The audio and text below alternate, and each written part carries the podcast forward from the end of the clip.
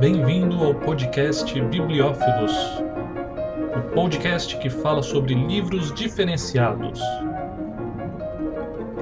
Apresentação: Eric Kojikoski.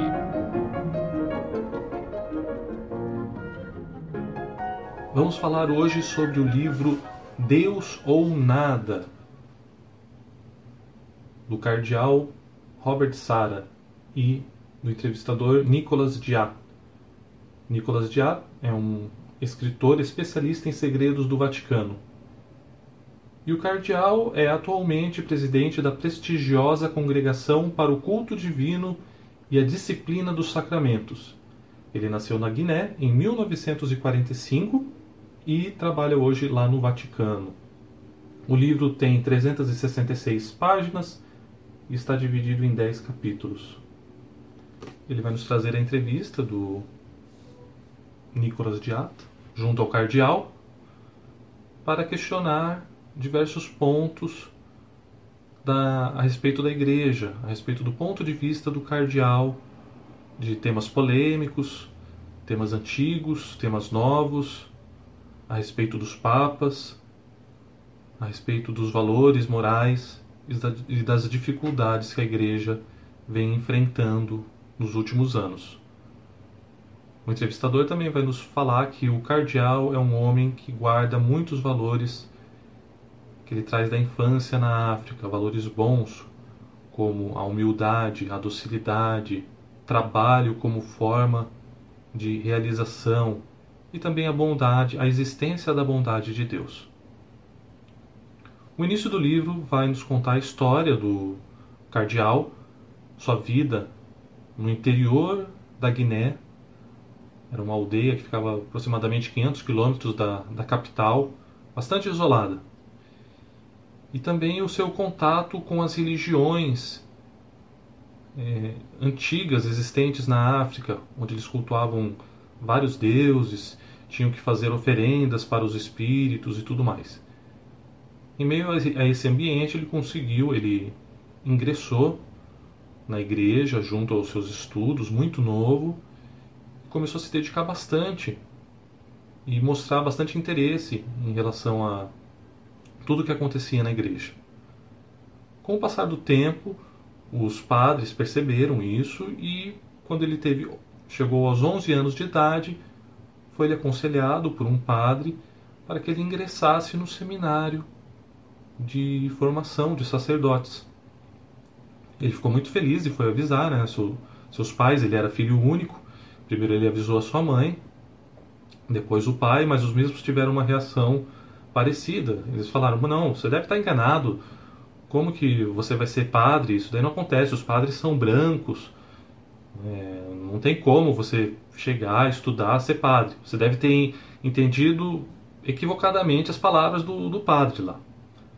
Daí ele falou que não, que era isso mesmo. Daí eles conseguiram perceber, depois de muita conversa, que era verdade e claro que eles aceitaram com uma mistura de alegria e tristeza, porque alegria de ver o filho poder estudar e tristeza, pois ele teria que ele não estudaria ali na naquela cidade, ele teria que ir para um outro país, para a Costa do Marfim. Então ele ficaria uma boa parte do ano longe dos seus pais. Avançando um pouco mais na história, ele foi é, teve que ir de navio para a Costa do Marfim, passou algumas dificuldades no navio, porque eles tinham que ir no porão, e naquela época as condições. Se hoje as condições já são complicadas, imagina naquela época as condições no interior lá da África.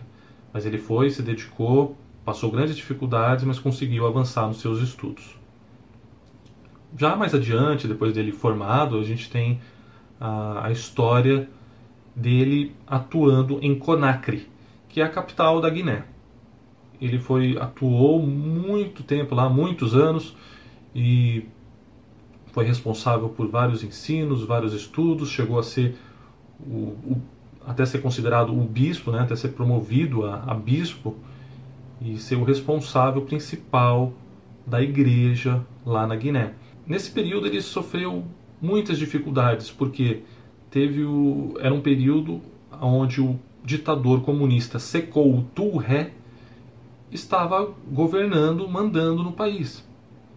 E como bom ditador comunista, ele queria eliminar a igreja, ele não acreditava que a igreja poderia ajudar. Então, o cardeal teve muitas dificuldades naquele período em lidar com, com o ditador. Ele percebeu a degradação moral, a degradação na educação, na saúde, em tudo que acontecia no país.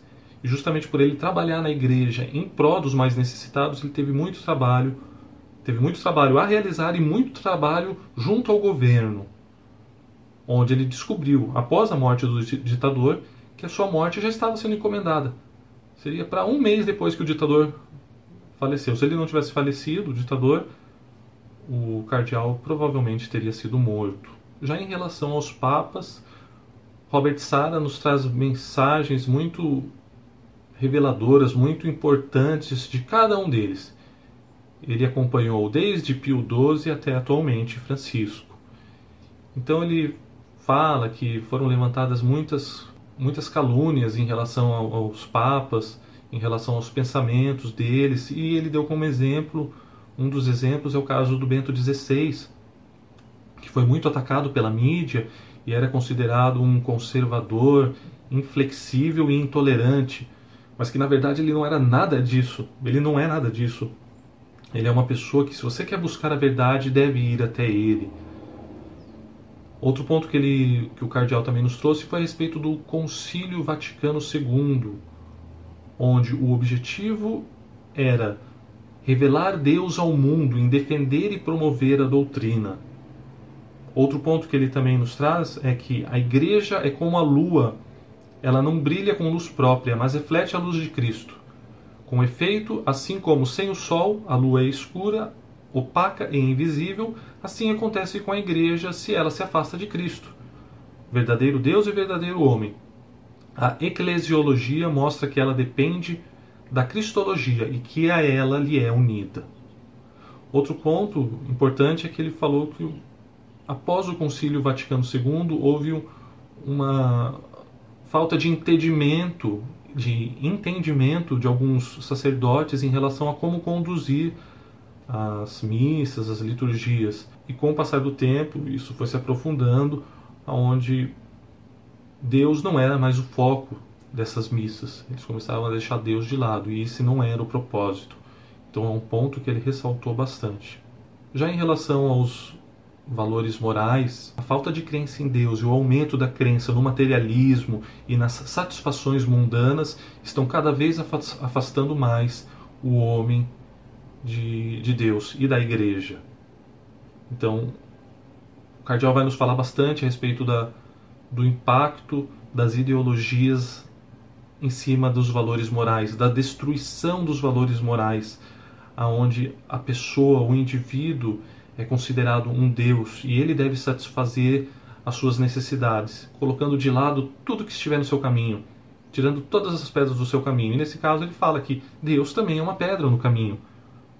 Pois se você quiser seguir alguns, se você quiser seguir os seus, as suas vontades de ter as coisas em relação ao materialismo, você tem que tirar tudo que está obstruindo o caminho.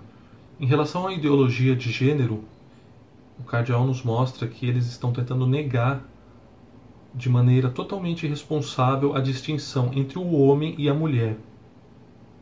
Que ela está sendo usada como instrumento de guerra ideológica extremista e que no final os maiores afetados vão ser os próprios homossexuais.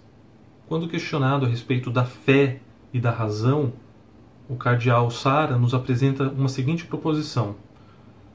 João Paulo II e Bento XVI realizaram um trabalho excepcional sobre essa questão na história da Igreja. Como esquecer a encíclica Fides et Ratio, publicada em setembro de 98, eu não me canso de citar as primeiras linhas desse texto. A fé e a razão, fides et ratio, constituem como que as duas asas para, pelas quais o espírito humano se eleva para a contemplação da verdade. O cardeal reforça muito a importância da oração, do silêncio, para onde o Espírito Santo possa vir e levar a nossa comunicação, a nossa oração para Deus. Segundo ele, creio que a oração pede de algum modo a ausência de palavras, porque a única linguagem que Deus ouve verdadeiramente é o silêncio do amor, do amor. O cardeal também nos diz que o mal existe e está presente no dia a dia das pessoas, que não é porque nós não falamos dele, nós não falamos do Satanás que ele não existe, ao contrário, ele ganha mais força e mais poder. Portanto, ele reforça também a necessidade de exorcistas nas dioceses para enfrentar alguns casos maiores que possam vir a acontecer. Se você quiser saber mais sobre, sobre isso, vocês podem procurar o vídeo que eu gravei sobre o livro Reféns do Demônio. Chegando na parte final do livro, teremos a mensagem do objetivo do Papa Francisco, que é trazer o Evangelho para cada indivíduo na sociedade, mostrando quais, qual é a verdade em relação à igreja, aos bispos, à liturgia, e não dar crédito para ideias que as pessoas fazem a respeito desses temas. O cardeal também vai nos mostrar que ele tem um grande trabalho a realizar na África, pois lá a implantação da globalização, das ideologias ainda não está completamente realizado. Lá ainda as famílias seguem os valores tradicionais, seguem a glória a Deus, praticam todo, frequentam a igreja com amor, seguem todos esses valores e ele tem que tentar manter isso ainda lá para não ser infectado por essas ideologias que tentam acabar com os valores do mundo. E por fim, ele nos deixa uma mensagem que muitas vezes não sabemos qual caminho a seguir, mas que nós nunca estamos só. Deus sempre nos guia em relação à perfeição, em relação à santidade, em relação a entender o, qual é a nossa vocação própria, que cabe a nós distinguirmos o que está sendo dito e seguir esse caminho de Deus. As notas que eu dei para o livro em relação à facilidade da leitura, eu dei quatro estrelas, conhecimento quatro estrelas e entretenimento três estrelas, com uma nota final de quatro estrelas.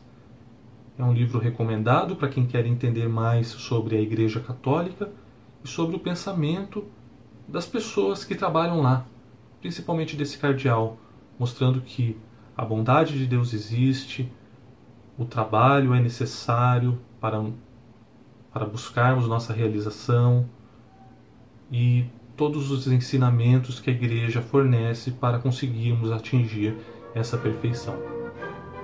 Um grande abraço a todos e até o próximo vídeo. Então, gostou?